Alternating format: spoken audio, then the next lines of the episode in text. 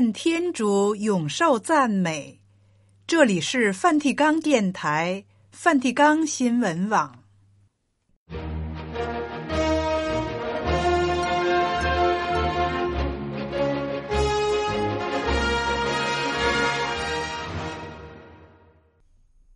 听众朋友好，今天是二月二十日，星期二。在今天的节目时间里，我们为您播送新闻时事、圣座活动和普世教文，然后是人格与信仰成长。现在，请您收听今天的播音内容。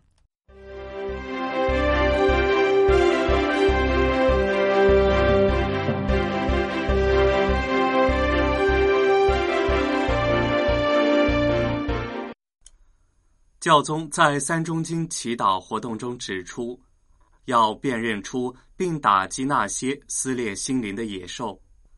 意大利那不勒斯总教区的修道院在庆祝成立九十年之际，众师生前来梵蒂冈觐见教宗方济各。圣座国务卿对俄罗斯持不同政见者的死亡评论说：“纳瓦尔尼的死亡令我们惊愕及充满悲痛。”雅西西圣母抱圣婴与宝座壁画修复完毕。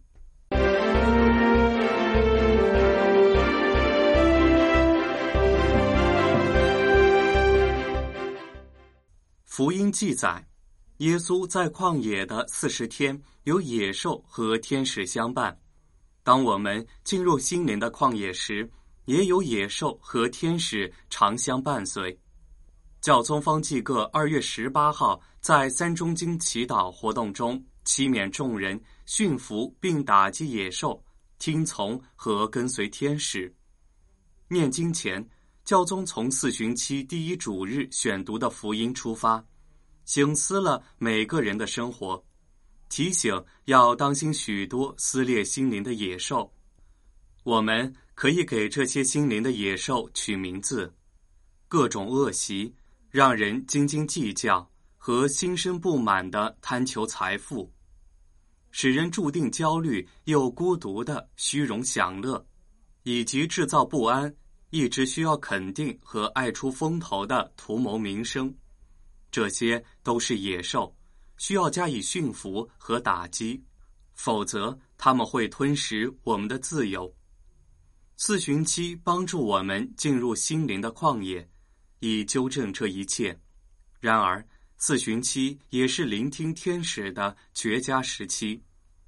天使是扶持我们、助佑我们的天主使者，让我们想起圣神所提的良善思想和情操。他们的一大特色是服务，与操控这种恩典的情欲恰好相反，诱惑撕裂我们。圣善的渴望，则使我们彼此相连，进入和谐。后者平抚内心，注入基督的滋味，天国的气息。为了领会天主的启发，好好理解，需要进入静默祈祷。教宗劝勉信众明白哪些野兽在心中躁动，给他们取名字，以免被那些欲望撕裂。同时，教宗也要求众人关注那些给基督腾出空间、抵御诱惑的正确工具，即祈祷和静默。教宗邀请所有的人不要害怕进入旷野，因为只有用心聆听，才能领悟真理。念经后，教宗的思绪转到那些处于战争悲剧的国家，他表示，凡是打仗的地方。百姓都因战争而精疲力尽，凡是打仗的地方，战争都没有益处，得不出结果。教宗尤其担心苏丹，那里于十个月前爆发冲突，而今国家要应对的人道主义情况相当严重。此外，教宗也念及袭击事件频传的莫桑比克，饱受磨难的乌克兰，以及中东。当天下午，教宗和罗马圣座各部会首长开始今年的四旬期的闭境，直到二零二四年二月二十三号周五为止。教宗日前邀请住在罗马的枢机、圣座各部会首长和其他长上各自善度这段时光，暂停工作，收敛心神，祈祷。本周教宗也将暂停所有公务，包括二月二十一号的周三公开接见活动。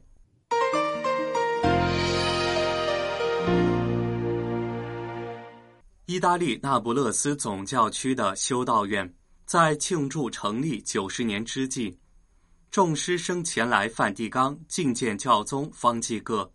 教宗在讲话中指出，思铎培育不只是神学上的，也包括人性的陶冶。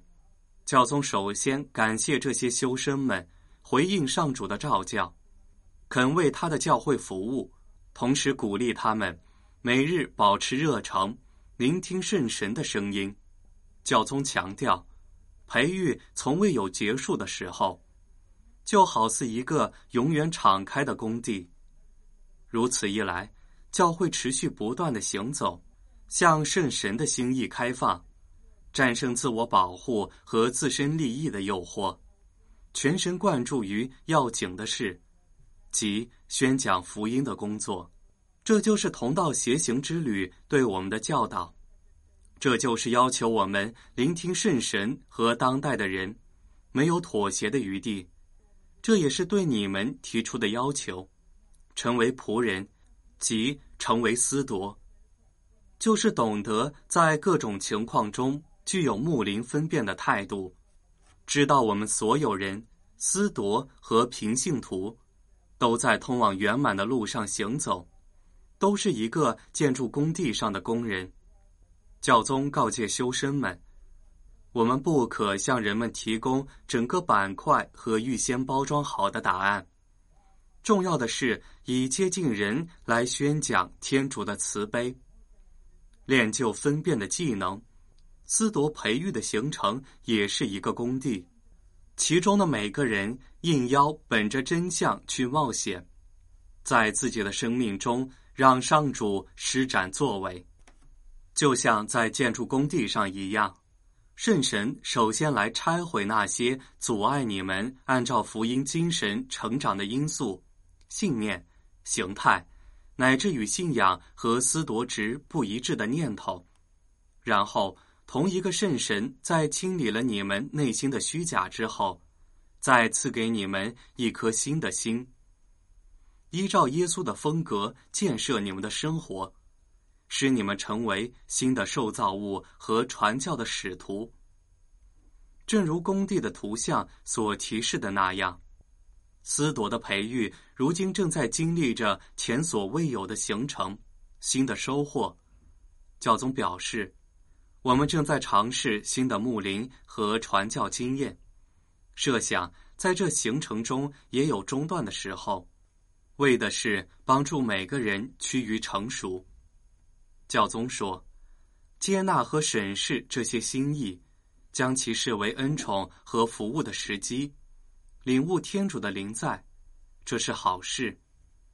在四旬期开启要求皈依和更新的时刻，教宗敦促这些修生学习能帮助他们成为思铎的一种生活形态。”能为他人奉献自己，并关注最贫困的人，重新发现淡泊有节的乐趣。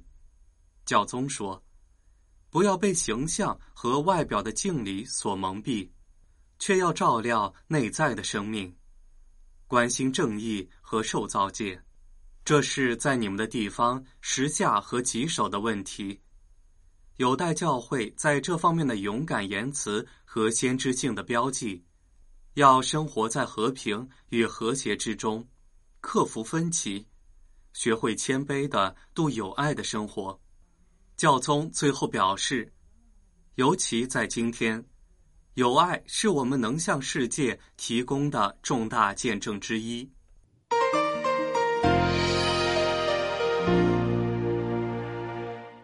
对俄罗斯持不同政见者纳尔瓦尼死亡的消息，圣座国务卿帕罗林书记表示惊愕和充满悲痛。四十七岁的纳尔瓦尼二月十六号死于监狱，他被判了十九年监禁，从二零二一年起在那里服刑。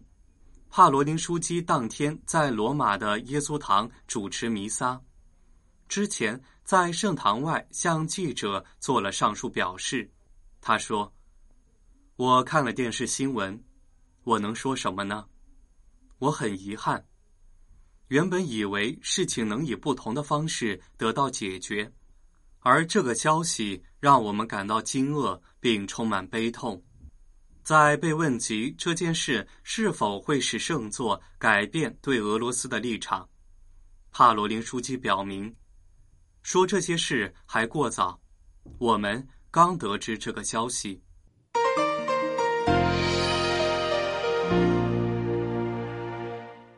意大利雅西西圣方济各大殿内一幅名为《圣母抱圣婴与宝座，天使与圣方济各侍立在侧》的壁画已修复完毕，恢复了其往日的辉煌。相关的记者会于二月十六号举行，介绍并展示修复后的壁画。这次修复工作在法拉利汽车公司的帮助下。由圣方济各大殿修复大师傅塞蒂教授领导下的团队完成。维护壁画的工作始于去年一月份，用了一年的时间完工。上一次对这幅画进行修复是在五十年前。圣母抱圣婴与宝座，天使与圣方济各侍立在侧的壁画，可追溯至一二八五年至一二九零年。由契马布埃绘制完成。由于当年使用的是干式技法，画作维持不久，所以从16世纪起，该画作经历了无数次的修复工程和重大改动。例如，圣方济各的面容，在最近一次的工程中，运用了许多非侵入式的技巧和工具，进行了多次调研。分析画作的保存状态和之前多次修复所用的材料，然后选择要采用的湿壁画维护工作，清除此前的所有修复。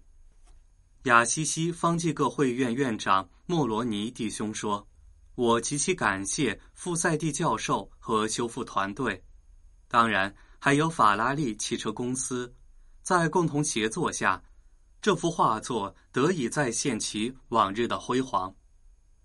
这不仅是一幅艺术作品，更能使人想起圣方济各本人的价值观和他的形象所具有的高度象征价值。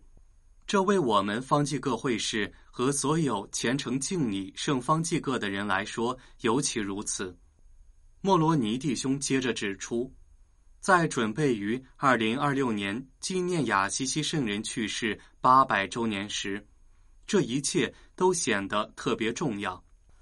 修复契马布埃的这幅壁画，是对圣方济各大殿内的遗产进行更广泛的维护计划的一部分。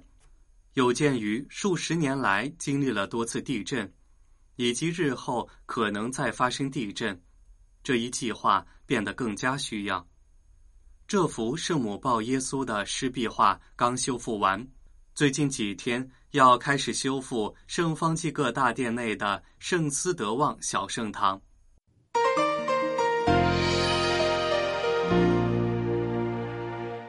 新闻报道播送完了，这里是梵蒂冈电台梵蒂冈新闻网。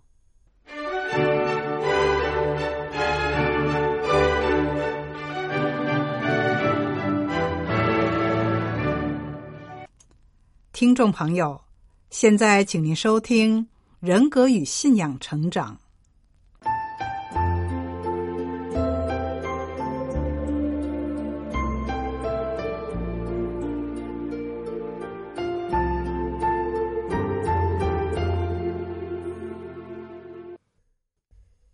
今天我们继续探讨成长之旅，成长新契机，自力更新，自立。第三部分，我们首先列举自力更新影响的实例。然后探讨自力更新与信仰，最后是建立自力更新需要的基础。按心理学理论，自力更新是一种心态，也是一种透过学习和练习而成的人格质量。它对我们的行为决定可以同时有积极或负面的影响。我们需要有意识的努力，将我需要帮助的态度替换为我自己能做到的态度。因此。自力更生，让我们加强自主权，掌控自己的生活，根据自己的价值观和目标做出选择，不依赖外界的认可或准许，同时对自己生命负责。自主权是在我们早年的成长阶段开始发展形成的，主要是建立。我们需要有正面、积极的自我价值观。然而，在具体生活中，我们会看到有些人是非常强势，只为自己的需要而不考虑顾及情况、环境和他人，不会听从他人的意见，不理会或遵守应有的社会规范，甚至会不择手段。得到他所需要的一切。以下故事的主人公超明的人生故事，可以让我们了解到自力更新对人的心理行为也可以有负面的影响。他出生于一个贫穷且破碎的家庭，自小他已尝到贫穷、挨饿、缺乏爱、被关顾的滋味。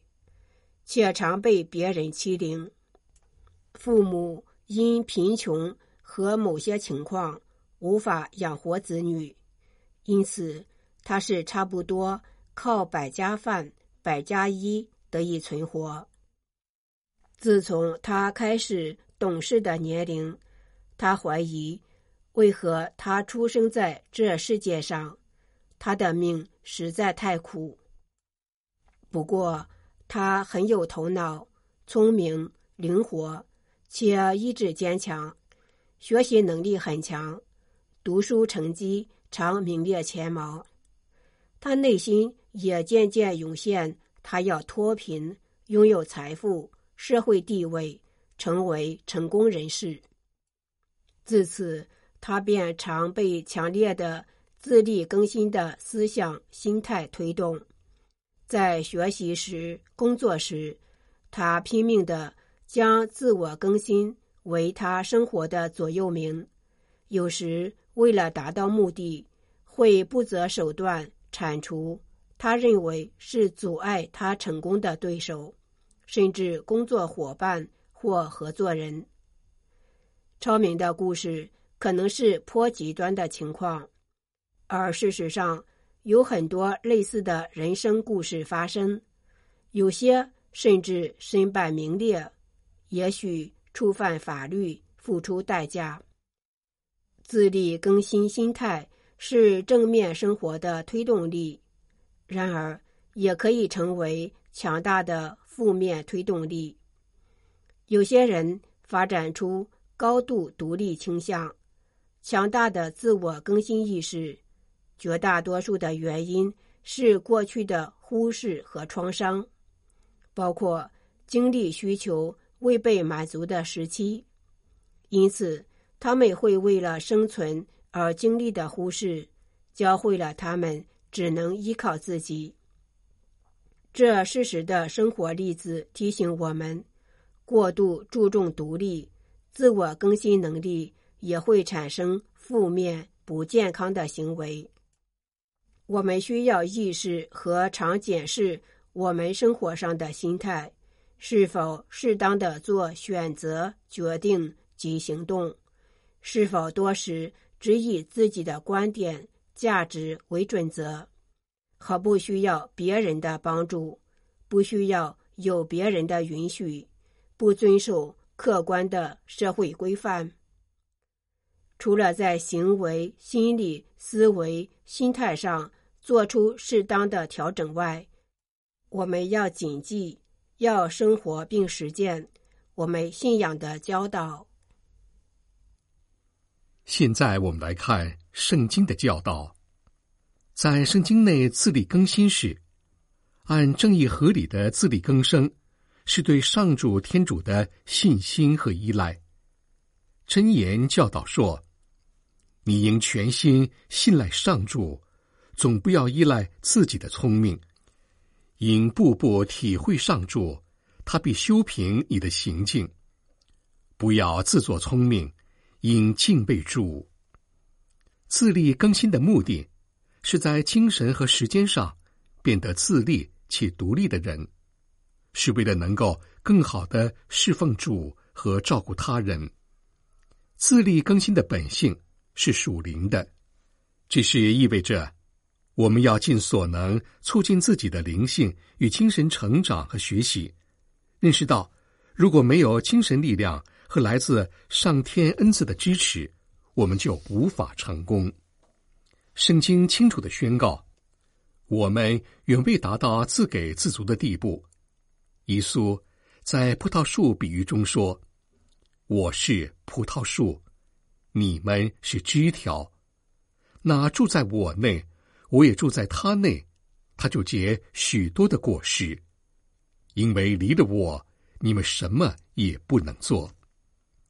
自力更生的更深层的意义是，一个人可以依靠自己的判断选择，而不受社会影响，必须建立在信仰教导基础上。自力更新不是以自我为中心，而是按天主的旨意行事。雅各伯宗徒提醒信友们说：“天主拒绝骄傲人，却赏赐恩宠于谦逊人。”旧约生命记记载给以色列人的教导指出：“他磨难了你，使你感到饥饿，却以你和你的祖先所不认识的玛纳养育了你，叫你知道人生活不单靠食物。”而且也靠上主口中所发出的一切言语生活。在圣经记载中，以色列王萨乌尔是自力更新负面行为的例子。他被天主拣选为王，三十几岁登基，为以色列王四十年。在上主天主降福下，他多次战胜敌人，捍卫以色列子民。然而，在将要面对。培列舍特人的战役前，原已与先知萨穆尔约定在基尔加尔相聚，但萨穆尔照萨穆尔约定的日期等了七天，萨穆尔却没有前来。萨穆尔于是吩咐说：“把全番祭品与和平祭品送到他那里去。”他遂献了全番祭。他刚献完全番祭，萨穆尔来了。萨布尔向他致敬。萨穆尔问道：“你做了什么？”萨布尔解释说：“因战情紧迫，而萨穆尔没照约定期来到，他还没有向上主求援助，他迫不得已奉献了全番祭。”萨穆尔对萨乌尔说：“你做的真糊涂！假使你遵守了上主你的天主吩咐你的命令。”上主必巩固你在以色列的王位，直到永远。但现在你的王位已立不住。上主已找了一位跟随他心意的人，立他为百姓的首领，因为你没有遵从上主的命令。萨布尔因以前战役的胜利失去了谦逊，没有全心依靠上主天主，不遵守他的命令。按他的主观形式自作决定。萨乌尔为我们是一个很好的启示，为建立我们想建立的理想生活，自力更新的心态是很有推动力。然而，我们为人行事需要以天主的命令为决定与行动的原则。耶稣所说的葡萄树的比喻，更是要启示我们。它是我们生命的源泉和生活基础。离开了它，我们什么都不能做。更何况是要在具体生活环境、挑战、困难中自力更新呢？我们要谨记，自力更新虽然是人格的一个特质，更是推动我们更愿意亲近天主、爱天主和遵守天主的命令，因那才是。灵性成长的真动力，如此自力更新可成为人格与信仰成长的新契机。听众朋友们，今天我们探讨了成长之旅、成长新契机、自力更新、自立第三部分。我们首先列举了自力更新影响的实例，然后探讨了自力更新与信仰。最后是建立自力更新需要的基础。在下一单元，我们继续探讨成长之旅、成长新契机、压力第一部分。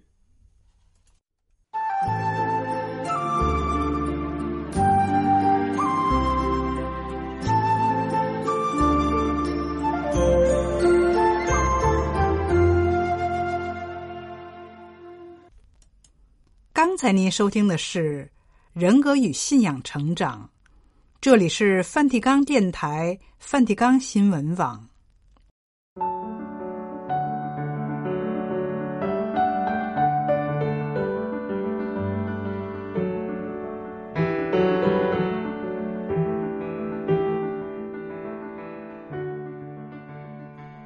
我们的天主要亲自来拯救我们。我要听天主上主说的话，他要向自己的圣徒和子民，向皈依他的人宣布和平的轮音。他的救恩只赐予敬畏他的人，使他的光荣在我们的地上久存。慈爱和真诚要彼此相逢。正义与和平将彼此相拥，天主的正义由天上俯视，世人的忠诚从地下出生。上主必会赐下甘露，我们的土地必将丰收。正义在上主前面开路，平安紧随他的脚步。我们的天主要亲自来拯救我们。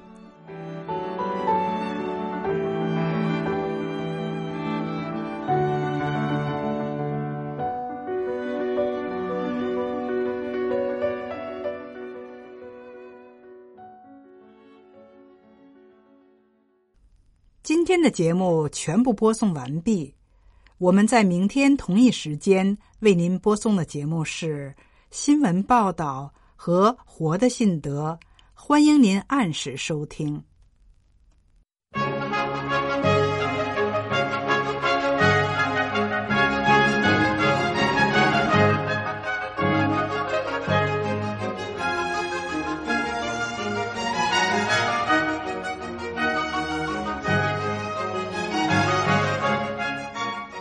是梵蒂冈电台、梵蒂冈新闻网。谢谢您的收听，再会，老呆都耶稣斯克里斯。